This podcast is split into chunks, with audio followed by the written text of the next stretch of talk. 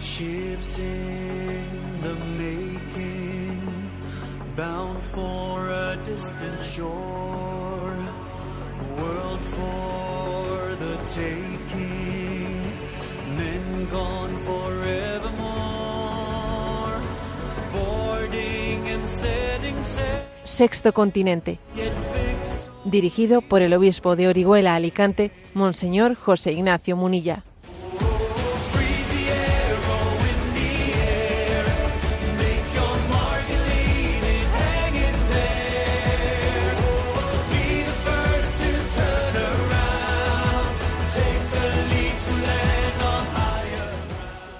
Un cordial saludo a todos los oyentes de Radio María. Un día más, con la gracia del Señor, nos disponemos a realizar este programa radiofónico llamado Sexto Continente, que lunes y viernes de 8 a 9 de la mañana, una hora menos en las Islas Canarias, realizamos aquí en directo en Radio María España. Bueno, quizás os va a sorprender así el comentario que voy a hacer de entrada. Cuando asistimos a la Santa Misa hay un momento en la plegaria eucarística en el que pedimos por el Papa y por el Obispo y los nombramos. Por el Papa Francisco, por nuestro Obispo Julián, por nuestro Obispo José, lo que fuere, ¿no?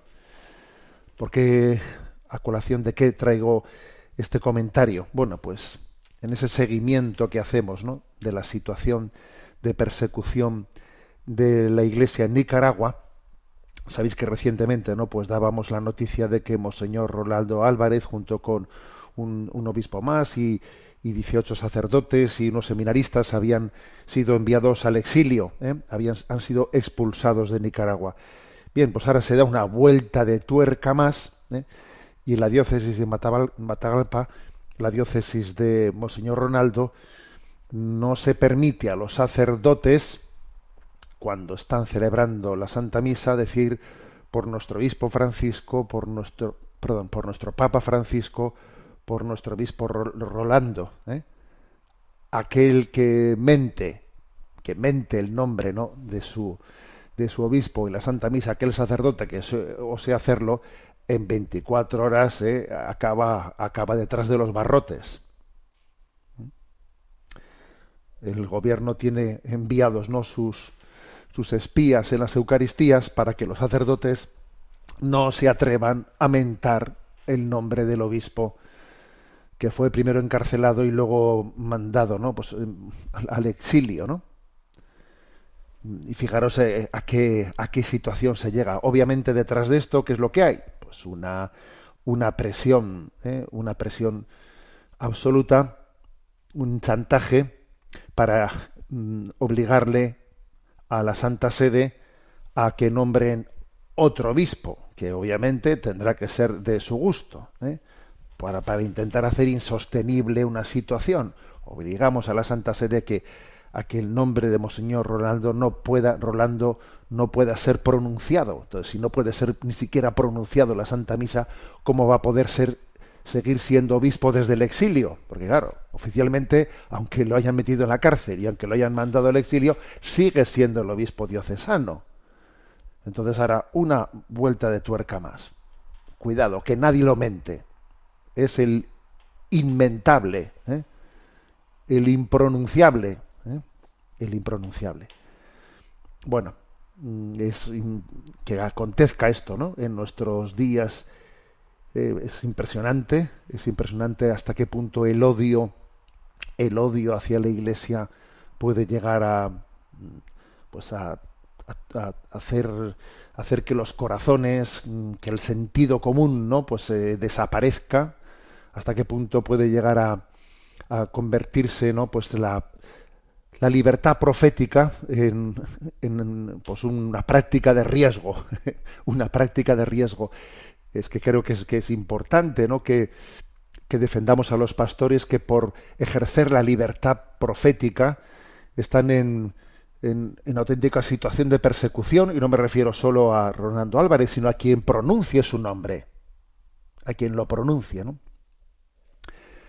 Volvemos ¿no? a, hacer, a hacer votos por, por la libertad en Nicaragua, nos hemos comprometido en este programa de Sexto Continente a orar por todos los cristianos perseguidos en todas las partes del mundo. Hablábamos hace poco de lo que pasa en Nigeria, mm, de la persecución increíble ¿no? que, que acontece, la cantidad de martirios que se están produciendo en Nigeria. Por cierto, que ayer escuchaba el dato de que en Nigeria en medio de esa persecución religiosa en la que hay unos 5.000 ¿no? pues mártires al año, hay un aumento de vocaciones sacerdotales increíble, ¿no? Este año son 6.600 seminaristas en medio de esa persecución religiosa.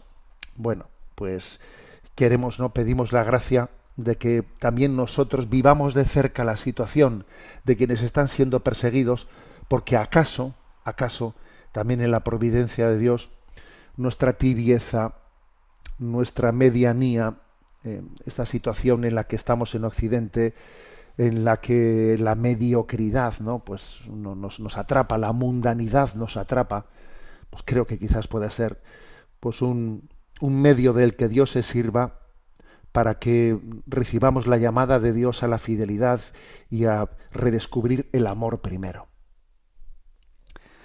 Oramos pues por esa diócesis ¿eh? de Matagalpa, esa diócesis en la que se prohíbe en la Eucaristía nombrar a su obispo. Sexto Continente es un programa que tiene interacción con los que sois usuarios de redes sociales en Instagram y en Twitter a través de la cuenta arroba obispo munilla. Para los que sois usuarios de Facebook a través del muro que lleva mi nombre personal de José Ignacio Munilla.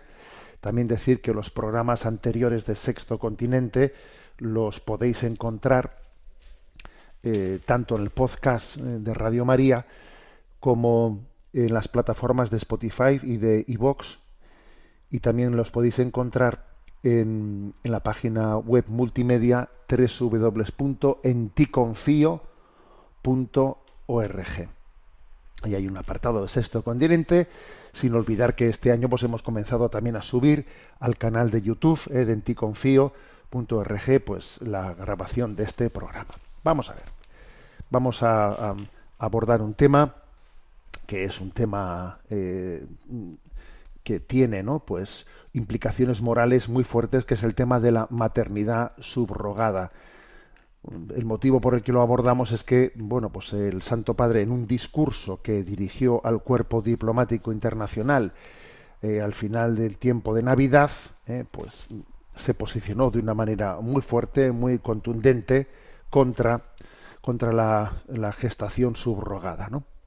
Entonces, además, por otra parte, también voy a decir que llegan a este programa, ¿eh? pues preguntas. ¿eh? Por ejemplo, recuerdo, tengo pendiente de responder una pregunta de Laura, que ya espero que con el programa de hoy quede respondida. Dice, buenos días, monseñor, le ruego me aclare por qué la maternidad subrogada puede hacer daño a la madre y al hijo, según ha dicho nuestro Papa. ¿eh? Se refiere a esa declaración que el Papa ha dicho, ¿no? Bueno, pues hace una, si, se permite la donación del riñón o otro órgano de vida, eh, ¿por qué no se puede eh, pues prestar el, vientre de alquiler o, de forma altruista, ¿no?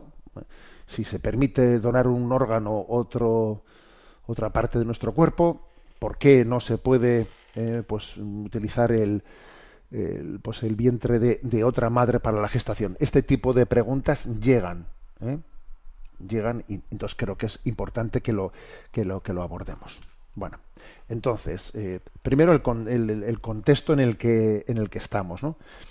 Hubo eh, pues a finales de del último trimestre del, del pasado año una, una declaración en Casablanca, hubo un encuentro en Casablanca en Marruecos de expertos de 75 países ¿eh?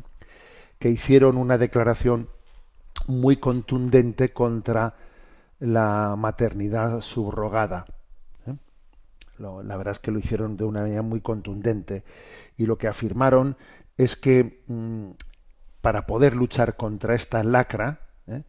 Es clave que haya una legislación internacional, porque claro, si solamente hay legislaciones nacionales prohibiendo, por ejemplo en España, ya, pero si tú te vas al extranjero, vas a Estados Unidos y te vas a, Ucrania, pues entonces, que son los dos países principales, ¿no? Donde, donde hay mucha, digamos, eh, oferta de clínicas que tienen eh, toda una serie de mujeres dispuestas a, a llevar adelante, ¿no? Pues alquilar sus vientres, pues entonces los estados se encuentran, se encuentran con, con la perplejidad de decir, bueno, de hecho mis ciudadanos vienen y viene y viene con un niño en brazos y ahora, ¿qué hago qué hago yo con él, ¿no? ¿Qué hago yo con él? O sea, casi se sienten como a pesar de que esté eh, aprobado, no, mejor, perdón, eh, de que esté prohibido en su país la, la gestación subrogada, claro, en el momento en que un ciudadano vuelve del extranjero con un niño en brazos, ¿qué hago con él? ¿De qué manera, de qué manera le reconozco, ¿no?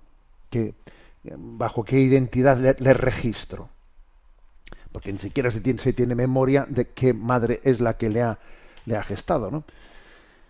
Entonces, en esa declaración de Casablanca, por cierto, hubo un testimonio muy potente de una francesa que se llamaba Olivia Maurel, que tiene 32 años y que, bueno, pues es el típico caso, ¿no?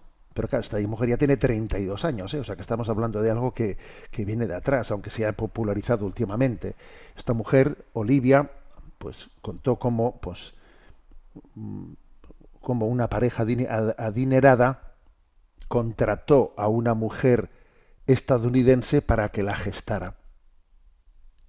Ahora que ella tiene 32 años, pues públicamente no da su testimonio del sufrimiento de un sufrimiento psicológico muy grande que ella ha tenido, que le ha llegado incluso a poner en riesgo su vida, pues ella dijo, ¿no? Allí en ese contexto del encuentro de Casablanca, me siento como una mercancía vendida y comprada. Me da miedo el abandono porque la madre que me dio la vida me cambió por un cheque. Bueno, pues es un caso concreto de un testimonio de decir, a ver, algo como eso mm, tiene consecuencias psicológicas muy serias, ¿eh? muy serias, porque claro, en esa pregunta que me hacía que me hacía esa oyente Laura, ¿no? De a ver si se puede, si no hay problema moral en poder hacer la donación de un riñón o de otro órgano, ¿por qué existe un problema moral en poder eh, prestar eh, pues el servicio de, de gestar a un niño? A ver, pues porque la gestación de un niño, a diferencia de lo que es pues el, pues el, el servicio que presta un riñón, la gestación, está integrada, está integrada plenamente en la en la maternidad, o sea, no es algo que se, se, pueda disociar, o sea, disociemos la maternidad, no, la maternidad es toda es toda una, una, una unidad, está absolutamente integrada en el acto de amor, el acto de amor en el que Dios ha querido que nazcamos. Dios ha querido que seamos frutos de un acto de amor, no de una violación, no de no, de un acto de un acto de amor, no de un acto ni de una violación ni de un acto técnico de laboratorio, no, Dios ha querido que el ser humano venga al mundo por el acto de amor, por el abrazo de amor de un padre y una madre. Eso está absolutamente en sintonía con la dignidad del ser humano, que existe porque es amado. No nace de un acto de, laboratorio, no nace de, una, de un acto violento. Bueno, es la forma en la que Dios ha querido que seamos gestados y concebidos. Y luego esa concepción es indisociable de su gestación, porque es en esa gestación en la que somos, ¿eh? en la que vamos creando el vínculo, el vínculo con nuestra madre, el, el vínculo de ese embrión concebido con la madre está en absoluta continuidad, no, no es disociable de la concepción el vínculo de la gestación, no es, es un acto absolutamente violento la disociación de la concepción y de la gestación. Es un acto absolutamente violento. Porque, porque es una unidad. ¿eh? Entonces, claro, eh, mm, las consecuencias psicológicas que tenga esa disociación ¿eh?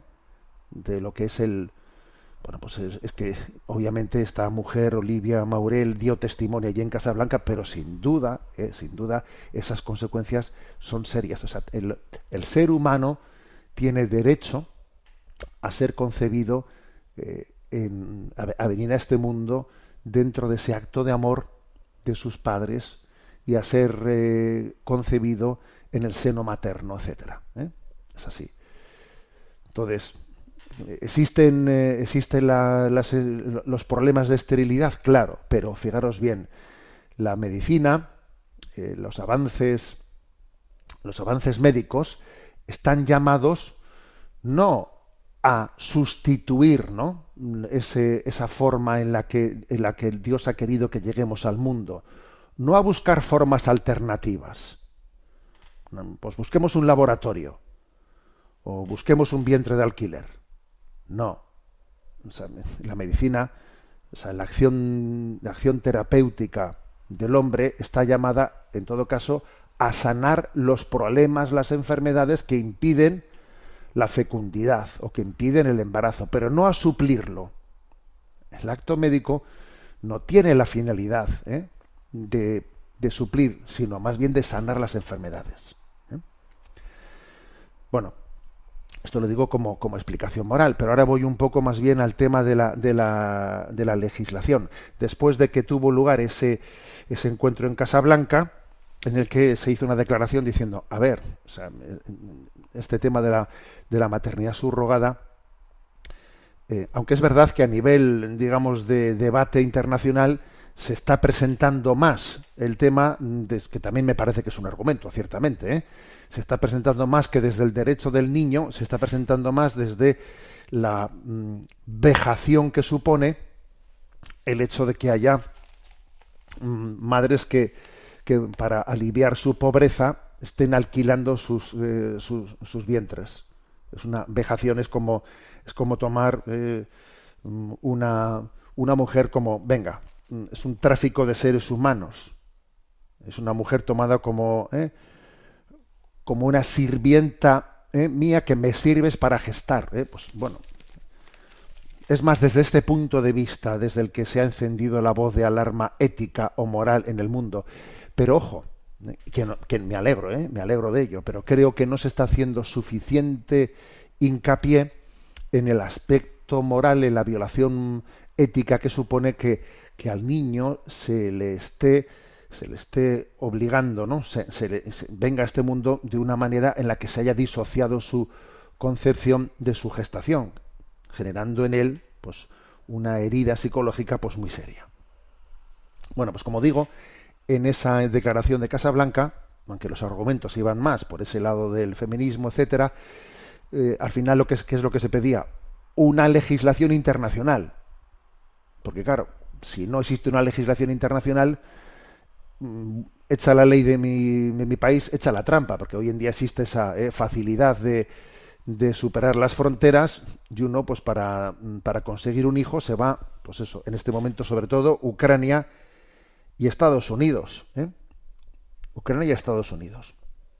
En Ucrania, de hecho, hay un hay una, una clínica muy conocida que tiene em, más de Biotexcom, creo que se llama, que tiene más de la mitad de los clientes, ¿eh? los clientes del mundo, y la verdad es que, claro, pues eh, dicen que tiene tres veces más de demanda de todo el mundo tres veces más de demanda de lo que son capaces. ¿no? Están buscando madres gestantes donde, donde puedan encontrarlas. E incluso como en Ucrania, en Ucrania, claro, están, surgiendo muchas madres por motivo de la guerra, porque están en pobreza y buscan en los países del este, pues buscan también madres o, mujeres mujeres de países pobres en situaciones precarias para que tengan más posibilidades, ¿no? O sea, es así. Eh, eh, y también vamos a, abrir los ojos, es decir, los casos de ofrecimiento altruista y no a cambio de dinero ¿eh? del vientre son,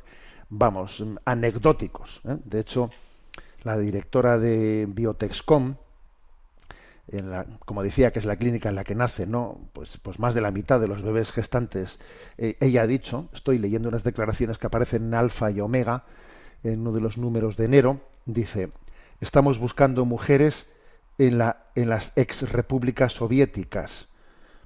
Lógicamente tienen que ser de lugares más pobres de los de nuestros clientes. No he con... atento a esta frase, ¿eh? no he conocido a una sola mujer con una buena situación económica que haya decidido pasar por este proceso por amabilidad. A ver, lo dice la directora de la clínica, no he conocido a una sola mujer con buena situación económica que haya decidido pasar por este proceso por amabilidad. Porque ya tenga hijos y quiere ayudar a alguien con deseo de tenerlos. A ver, eso no es así, vamos a ser claros, ¿no? Eso no es así. Obviamente se están buscando mujeres pobres en donde fuere, pues para, pues para que tengan una forma de ganarse, ¿eh? de ganarse la vida, pues gestando hijos para otras, ¿no? Bueno, mm, hay que decir que, de hecho, ya en el año 2018 la justicia ucraniana dictó, dictó una orden de arresto domiciliario contra el fundador de esta clínica por presunta trata de menores, falsedad de documentación, evasión fiscal, lavado de dinero. ¿eh? Y además porque muchos bebés no tenían vínculo genético con sus clientes. O sea, es decir, porque al final hacen trampas, hacen trampas estas clínicas y aunque te dicen que el embrión, el embrión que vas a gestar, eh, pues es de los padres eh, biológicos, pues al final, pues para que tengan éxito y no fallen y así te cobren, pues igual cogen otro embrión que tenga más posibilidades de éxito y allá que luego te lo dan como si hubiese sido concebido por ti y gestado por otros y ya hay que te han engañado y te lo dan. También, digamos, sí, pero aunque el fundador de esta clínica pues eh, fue sancionado el año 2018, ahí siguen adelante, ¿sabes? Ahí, ahí siguen adelante y, y mientras que haya demanda y mientras que no exista una legislación internacional, pues, pues, pues la, situación va a ser de difícil, de difícil reversión. Y hay que decir que la Unión Europea estamos en una situación eh, también ambigua, porque es verdad que la mayoría de los países europeos eh, pues eh, prohíben la gestación subrogada, pero únicamente Italia, únicamente Italia es la que se ha tomado en serio esta pelea y ha sido la primera en perseguir la gestación subrogada en el extranjero. De manera que si un italiano no va al extranjero a, pues a, buscar, o sea, a procurar un, niño en estas condiciones, no va a ser reconocido en Italia bajo ningún, bajo ningún concepto, ¿no? Eso únicamente Italia, Italia lo está, lo está haciendo. Entonces, la Unión Europea que mayoritariamente se manifestó en contra de la, de la gestación subrogada, pero digamos que ha habido un giro hace pocos meses porque se planteó considerar la subrogación eh, primeramente se dijo que era una forma de trata y eso eso era contundente no pero la Eurocámara aprobó una propuesta de reglamento que obliga a los estados miembros a reconocer las relaciones paterno-filiales establecidas en otro estado Estado miembro de la Unión Europea. O sea que si en un Estado de la Unión Europea se le reconoce a uno la, relación eh, pues legal de que es hijo de, aunque este lo alquiló y tal, los otros estados europeos tienen obligación de reconocer lo que reconoció, pues imagínate Alemania. Si Alemania lo reconoce, tú también tienes que reconocerlo. Con lo cual comenzamos con un problema, sobre todo porque encima Ucrania ha hecho su solicitud de ingreso a la Unión Europea. Claro, a ver si Ucrania, que es la fábrica, para entendernos, ¿eh? que es la fábrica de vientres de alquiler, si, si Ucrania va a entrar a la Unión Europea y si existe una legislación de la Eurocámara que dice que lo que un Estado ha reconocido tienen que también reconocerlo los demás, pues, pues, pues entonces estamos en un riesgo muy grande, ¿eh? estamos en un riesgo muy grande de que de, facto mm, la, gestación subrogada se termina imponiendo. ¿eh? Como digo, el 8 de enero fue un día en el que creo que el Papa hizo un gesto profético muy fuerte, porque tenía delante de sí, el 8 de enero, a todo el cuerpo diplomático internacional en la Santa Sede, ¿no? Y dijo que el alquiler de vientres era deplorable. Lo dijo con contundencia. Y llamó a la comunidad internacional a comprometerse a prohibir de una manera universal esta práctica, de una manera universal. Y presentó esta petición ¿eh? y dijo que la solución pasa por un instrumento internacional de prohibición, ¿eh? que no que no existe otra fórmula, ¿no? Mientras tanto, pues claro, pues estamos en una situación en la que, por ejemplo, pues en Georgia, la ex República Soviética, pues bueno, pues han comenzado, como también están en pobreza, ¿eh? Ellos permiten, claro, en, Georgia, por ejemplo, no permiten que sean homosexuales los que los que accedan, porque esta es otra. Muchas veces también, o sea, la, maternidad subrogada es el camino para que parejas homosexuales vayan y tengan un hijo. Y además ahí hay por ciertas fotografías que son patéticas, ¿no? Pues pues el momento en el que se le entrega a un niño a una pareja homosexual, se le entrega en una clínica como si el hombre hubiese dado a luz ¿eh?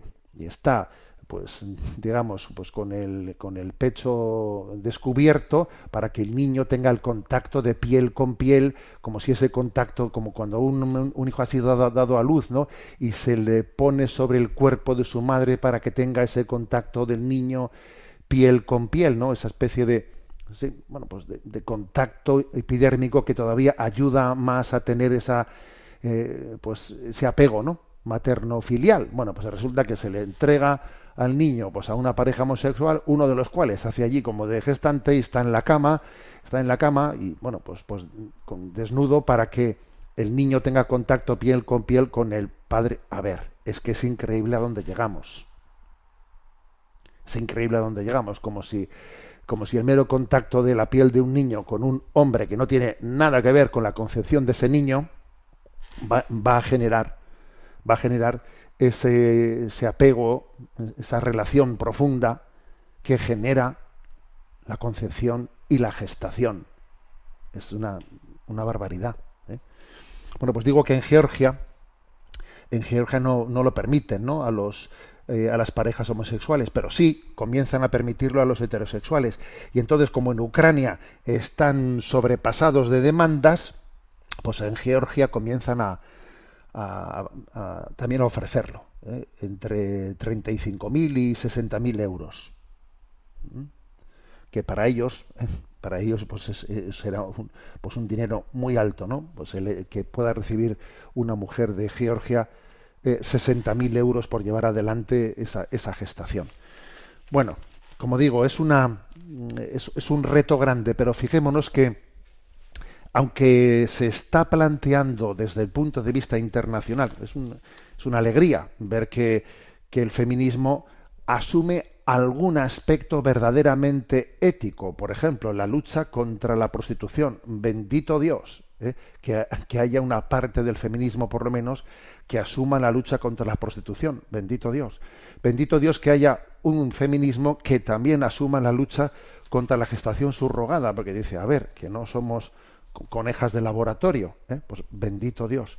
Pero creo que también nos estamos olvidando que el aspecto ético y moral tiene que estar referido en primer lugar al niño, que siendo él precisamente el más débil, el más frágil, es el que tiene derecho, tiene derecho a ser a, ser, a, llegar a este mundo desde un abrazo de amor de su padre y de su madre, desde una gestación que está intrínsecamente unida a esa concepción y desde una familia que le acoge, que le acoge desde el primer momento que nace, ¿no?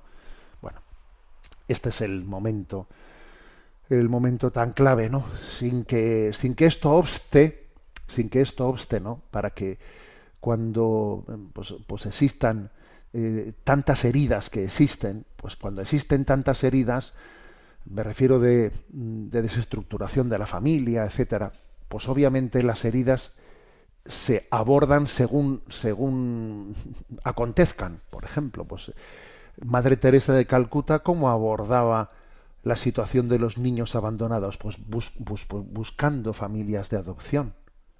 Ya, pero una cosa es que existan, ¿no? heridas que hay que abordar y otra cosa es que generemos las heridas. Entonces, pues en recuerdo también de, de, Madre Teresa de Calcuta, quien tanto luchó ¿no? contra el aborto y contra el abandono de los niños, vamos a escuchar esta canción, Pequeña Mujer Blanca, cantada por Gonzalo Mazarrasa.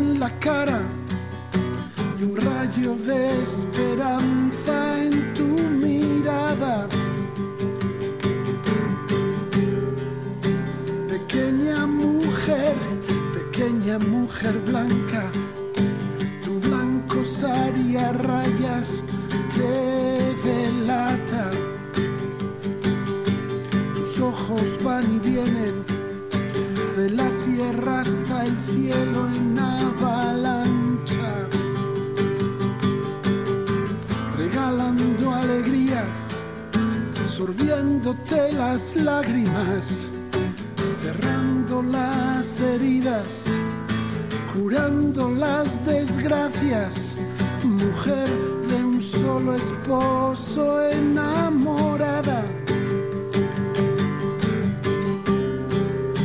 Pequeña mujer, pequeña mujer blanca, tus manos retorcidas se entrelazan. Un rosario de cuentas de tanto usar ya casi desgastadas. le hablas de penas y alegrías engarzadas. La cruz y las sandalias, los pobres y las ratas, todo lo has convertido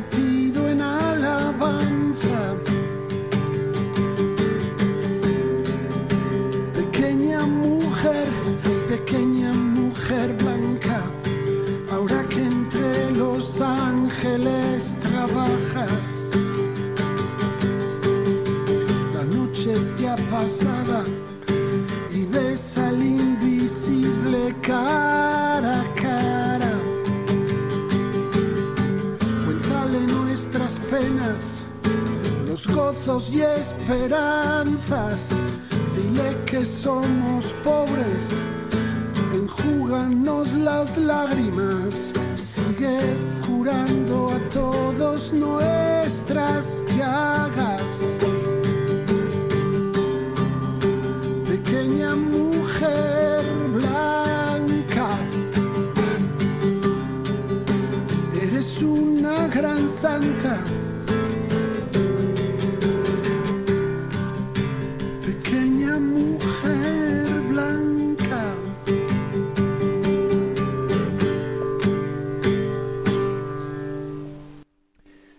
Bueno, pues encomendamos a Santa Teresa de Calcuta la situación de tantos niños que vienen a este mundo de una, de una forma en la que el egoísmo humano se plantea por encima del todo, ¿no? Como si, como si la vida fuese fruto del deseo del hombre, como si el deseo del hombre justificase cualquier forma, ¿no? Como si el fin justificase cualquier medio, como si el deseo fuese ley. Porque yo creo que este es el, este es el, la, gran herida ¿eh? de nuestra cultura. O sea, es decir, es convertir mi deseo en ley. pasando por encima de, cualquier cosa, ¿no? Sin, sin eh, llegar a sopesar todo, todo lo que supone. ¿eh? Entonces, bueno, pues creo que hemos hecho una, una reflexión. Me he dejado bastantes cosas en la, en el tintero, pero bueno, ya habrá, ya habrá oportunidad, ¿no? Porque también, por ejemplo, aquí hay unos temas morales en el tema de la gestación subrogada tremendos, como son el hecho de que quién tiene derecho a decidir ¿eh? si, si no viene bien, ¿eh? si, no, si resulta que el feto tiene algún tipo de, de, forma, de, de problema, lo que sea, quién es el que tiene el derecho a tomar la decisión de si aborta o no se aborta. Hombre, claramente, ¿no? El que lo ha encargado. Usted que lleva dentro de usted, que usted que es una, un, vientre de alquiler, que le han dado a usted 50.000, 60.000 euros por llevar adelante ese embarazo, si resulta que el médico dice, cuidado, eh, viene tal malformación, viene no sé qué, eh, usted, eh, perdón, tiene obligación de abortar, porque la que paga es la que manda. A ver, es que la cantidad de situaciones mm, que, que, que se crean son, son tremendas. ¿eh? son tremendas. Bueno, por ello encomendamos a Santa Teresa de Calcuta la, la vida de tantos niños ¿no? que, que llegan a un mundo cruel en el que desde el primer momento de la llegada están, están siendo sujetos pacientes del egoísmo, del egoísmo, ¿no? de, de nuestro deseo, de nuestro deseo elevado a ley. ¿eh? Bueno, le encomendamos a, la Madre Teresa de Calcuta eso. Y ahora vamos a tener nuestro momento de atender las llamadas de los oyentes. Tenemos a Marta a Marta en la emisora y vamos a pedir que nos vaya presentando las preguntas seleccionadas. Bueno, buenos días, Marta. Muy buenos días, monseñor. Eh, escribe Mirenchu de Arrigorriaga, eh, de Vizcaya, que plantea, he seguido con interés el debate sobre el celibato sacerdotal, en el que usted ha intervenido con valentía, cosa que se agradece. Me gustó su crítica dirigida a quienes afirman que ofrecer el celibato como algo opcional aumentaría las vocaciones sacerdotales. Me refiero a las palabras que usted envió a redes sociales. Me parece a mí que algunos han olvidado que la vocación al sacerdocio en este caso es una llamada personal de Dios en la que Él nos da su gracia para que podamos seguirle y no una mera elección individual entre las distintas posibilidades que a cada uno le resulten más atrayentes. Ahora bien, veo que algunos partidarios del celibato opcional argumentan diciendo que esa propuesta es confluyente con la praxis de las iglesias católicas de Oriente, así como la praxis que existió entre nosotros en el primer milenio. ¿Qué respondería usted a esta argumentación? Vamos a ver. Eh, ciertamente, ¿no? Yo la argumentación que, que hice eh, en esa presencia, en esa palabra que dije también en redes sociales, bueno, también lo dice aquí en el programa de Sexto Continente, ¿eh? es una argumentación que respondía a, pues, a decir, claro, es que hay muchos jóvenes que es una pena que se pierdan posibles sacerdotes, porque hay muchos jóvenes que podrían querer ser sacerdotes si se les permitiese casarse. ¿eh? A ver, esa argumentación me parece mm, muy mm, triste, muy triste, porque en el fondo es, entonces, ¿qué es la vocación? La vocación es una llamada de Dios en la que Él da su gracia para que podamos seguirle? ¿O la vocación es una elección mía entre las distintas posibilidades? A ver cuál me gusta más. Pero mira, si me combinas esto con esto, me quedo con esto. Si no, no, me, si no, no quiero ser cura. Si no, a ver, es que entonces la, la, el sacerdocio no es una vocación, no es una, no es una llamada de Dios, sino que es una elección de gustos, ¿no? Entonces, eso me pareció que era. Ahora bien, nos plantea Mirenchu en su pregunta otra cosa más, ¿eh? otro, otro tema más. Bueno, pues es que claro, eh, en las iglesias católicas orientales eh, existe el celibato opcional y en el primer milenio, más o menos, de la vida de la iglesia, también existió el celibato opcional. Fue poco, poco a poco que se fue imponiendo el celibato y entonces, pues la cosa no parece que sea tan tan grave, ¿no? O sea, a ver, entonces vamos a, responder este argumento, ¿no? Que creo que es el, el que, el que presenta Mirencho. En primer lugar, no es verdad, ¿eh? no es verdad que eh, en la Iglesia de Oriente exista el celibato opcional. No es verdad los sacerdotes no se pueden casar. Otra cosa es que los casados sí pueden ser sacerdotes, pero los sacerdotes no se pueden casar. Y los obispos siempre son elegidos entre los que son célibes. ¿Eh? Un obispo no puede ser casado. Y algo similar también fue pasando poco a poco en el primer milenio, en el primer milenio en la, en, en la Iglesia latina. Entonces vamos a ver. Mm, fijémonos que con el paso de los siglos, con el paso de los siglos, la praxis de la Iglesia ha ido teniendo cada vez más una adecuación, adecuación a que la vida de los sacerdotes eh, se adecue a lo que fue la vida de Jesucristo. O sea, la evolución que ha tenido la Iglesia tanto en Oriente como en Occidente, ha sido una evolución de haber ido poco a poco, con el paso de los siglos, etcétera, poco a poco, haciendo que, que, partamos de un hecho, que es que Jesucristo fue célibe.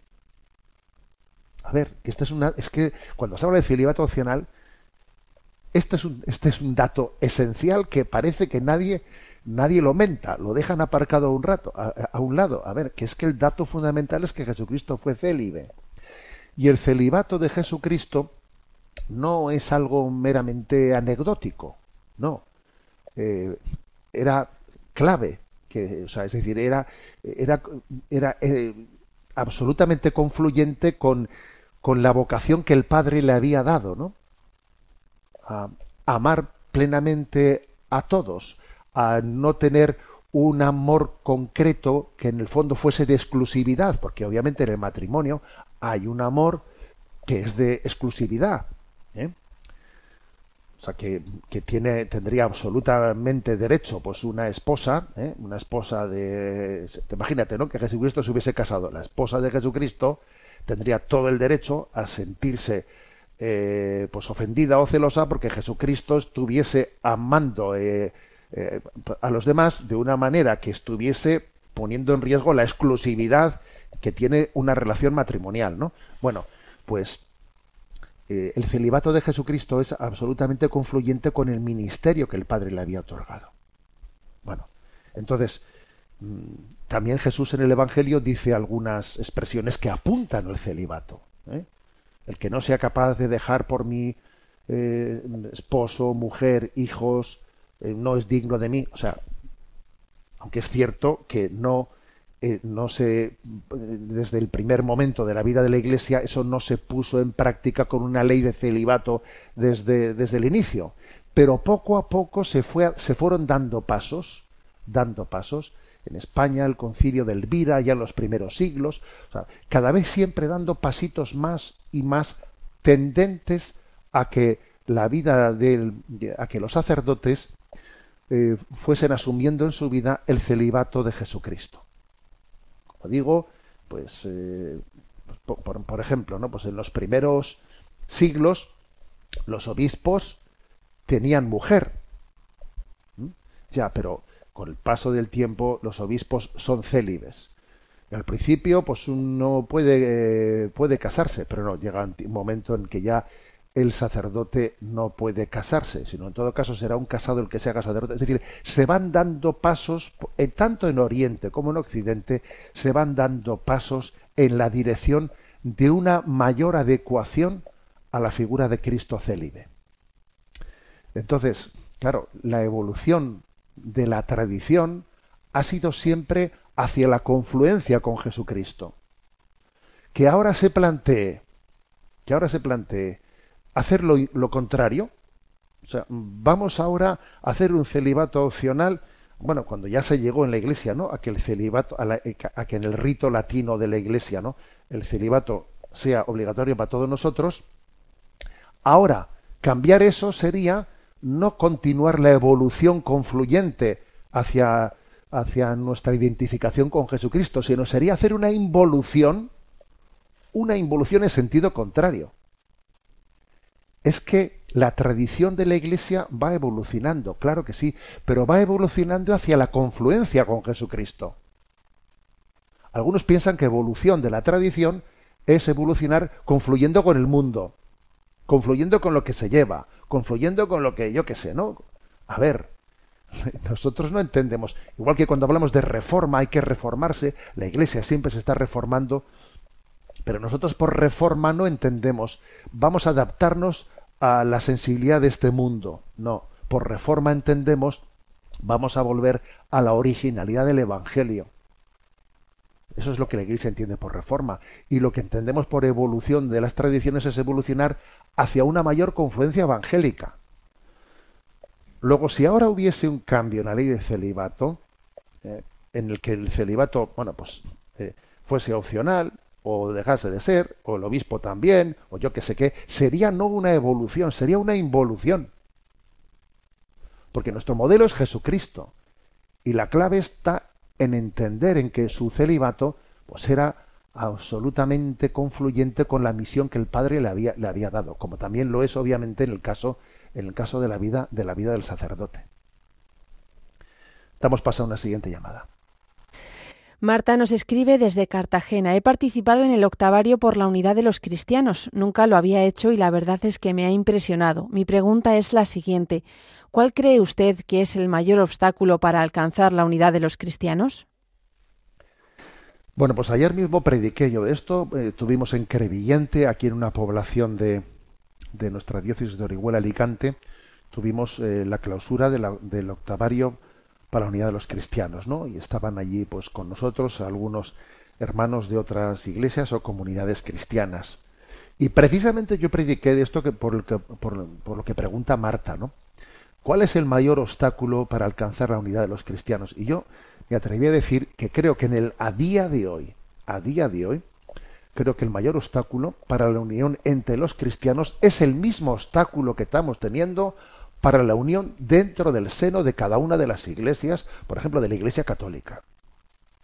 ¿Cuál es el mayor obstáculo que estamos viviendo hoy en día para la comunión entre nosotros? Pues está muy claro. El mayor obstáculo que estamos teniendo es el influjo de las ideologías que nos, que, nos rodean. O sea, el hecho de que mm, en vez de beber todos de la fuente común de la Sagrada Escritura, de la tradición en la cual estamos llamados a buscar la unidad y la comunión, nos dividimos, que si progres, que si carcas, que si no sé qué, por el influjo de las ideologías dominantes. Claro, y eso, eso es lo que verdaderamente hace, hace difícil la unidad. Porque si, si las ideologías son las que configuran nuestro pensamiento, te digo yo que la unidad de la Iglesia es imposible estaremos tan divididos como está dividido un parlamento. Fíjate cómo está dividido un parlamento, que se tiran los trastos entre ellos. Lo mismo pasará en el seno de la Iglesia. Y eso mismo pasará exactamente lo mismo en la unión entre los protestantes, entre los anglicanos, entre los no sé qué. Es que, vamos a ver, si es que en un tiempo, en un tiempo, cuando se hablaba del diálogo de la unidad entre los cristianos, se pensaba, eh, pues bueno, a ver, ¿cómo entendemos el concepto de, de redención de Lutero, de, de, Trento, vamos a ver mm, cómo son, cómo pueden ser confluyentes, cómo podemos llegar, de acuerdo, o sea, había como se abordaban problemas teológicos y para intentar ver si existe una posibilidad de una lectura común, ¿no? Bien, no digo que eso haya terminado, eso obviamente hay que hacerlo, hay que hacerlo, pero vamos a ser claros, a nivel práctico en este momento, lo que más dificulta la unidad no es el debate teológico. No. Lo que más dificulta la unidad es el influjo de la mundanidad, que hace que al final, ¿eh? pues la clave, lo que configura tu vida, ¿eh? pues sea eso. No sea como entiendes tú el concepto de redención, si de Trento, Lutero. No, no. Al final lo que configura tu vida es el influjo de las ideologías. Que si yo soy liberal, que si yo soy no sé qué. Entonces, la clave está para mí en Romanos 12.1. ¿eh? Romanos 12.1 que dice, y no os ajustéis a este mundo, sino transformaos ¿eh? por, la, por la renovación de la mente. Bueno, vamos a tener nuestro momento del, del DOCAT, ¿eh? que vamos avanzando y, y, no nos queda mucho para concluir este comentario que vamos haciendo punto por punto de este compendio pensado más para los jóvenes de doctrina social de la Iglesia. Nos toca el punto 318. ¿Puede la Iglesia modificar su doctrina y adaptarla al espíritu de los tiempos? Pregunta. ¿eh? Responde. Las verdades de la fe no están a disposición de nadie. No son el resultado de mayorías, sino que existen con independencia de su grado de aceptación.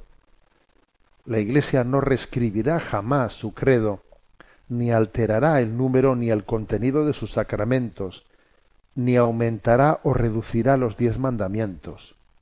Tampoco alterará la forma original de su liturgia y de su oración. Ahora bien, dejando estos aspectos al margen, la Iglesia estaría pecando contra el Espíritu Santo si no fuera sensible a los signos de los tiempos en los que Dios nos habla en nuestros días. Las conclusiones que de aquí se extraen pueden servir para seguir profundizando y desarrollando la doctrina de la fe de la Iglesia, eso sí, sin sustituir nunca con disputas aquellos conocimientos ciertos de la Iglesia, los dogmas. La Iglesia está llamada precisamente en su doctrina social a adaptar cada vez mejor su excelente instrumental en función de los retos de las transformaciones sociales, políticas y económicas. Bueno, como veis la pregunta, pues eh, es una pregunta importante, ¿eh? una pregunta importante. ¿Tiene la Iglesia derecho a modificar, a modificar eh, la, fe, su predicación, el contenido de, la fe que, la Iglesia que la Iglesia transmite? ¿Tiene, tiene derecho a hacerlo? Claro, nosotros de una manera contundente respondemos no, es el depósito de la fe revelada. ¿eh? Aquí pone algunos, eh, algunos Ships in the making, bound for a distant shore, world for the taking, men gone forevermore, boarding and setting sail.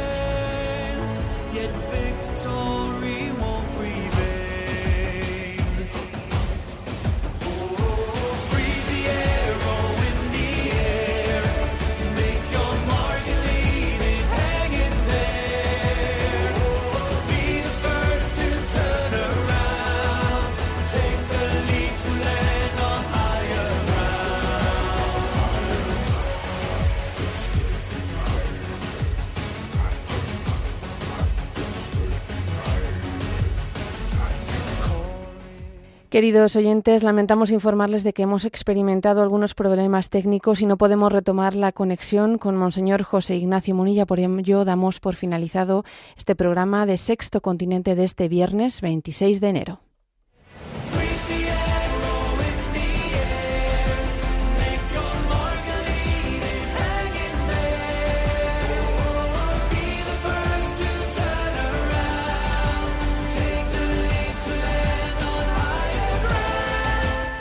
Finaliza en Radio María Sexto Continente, dirigido por el obispo de Orihuela Alicante, Monseñor José Ignacio Munilla.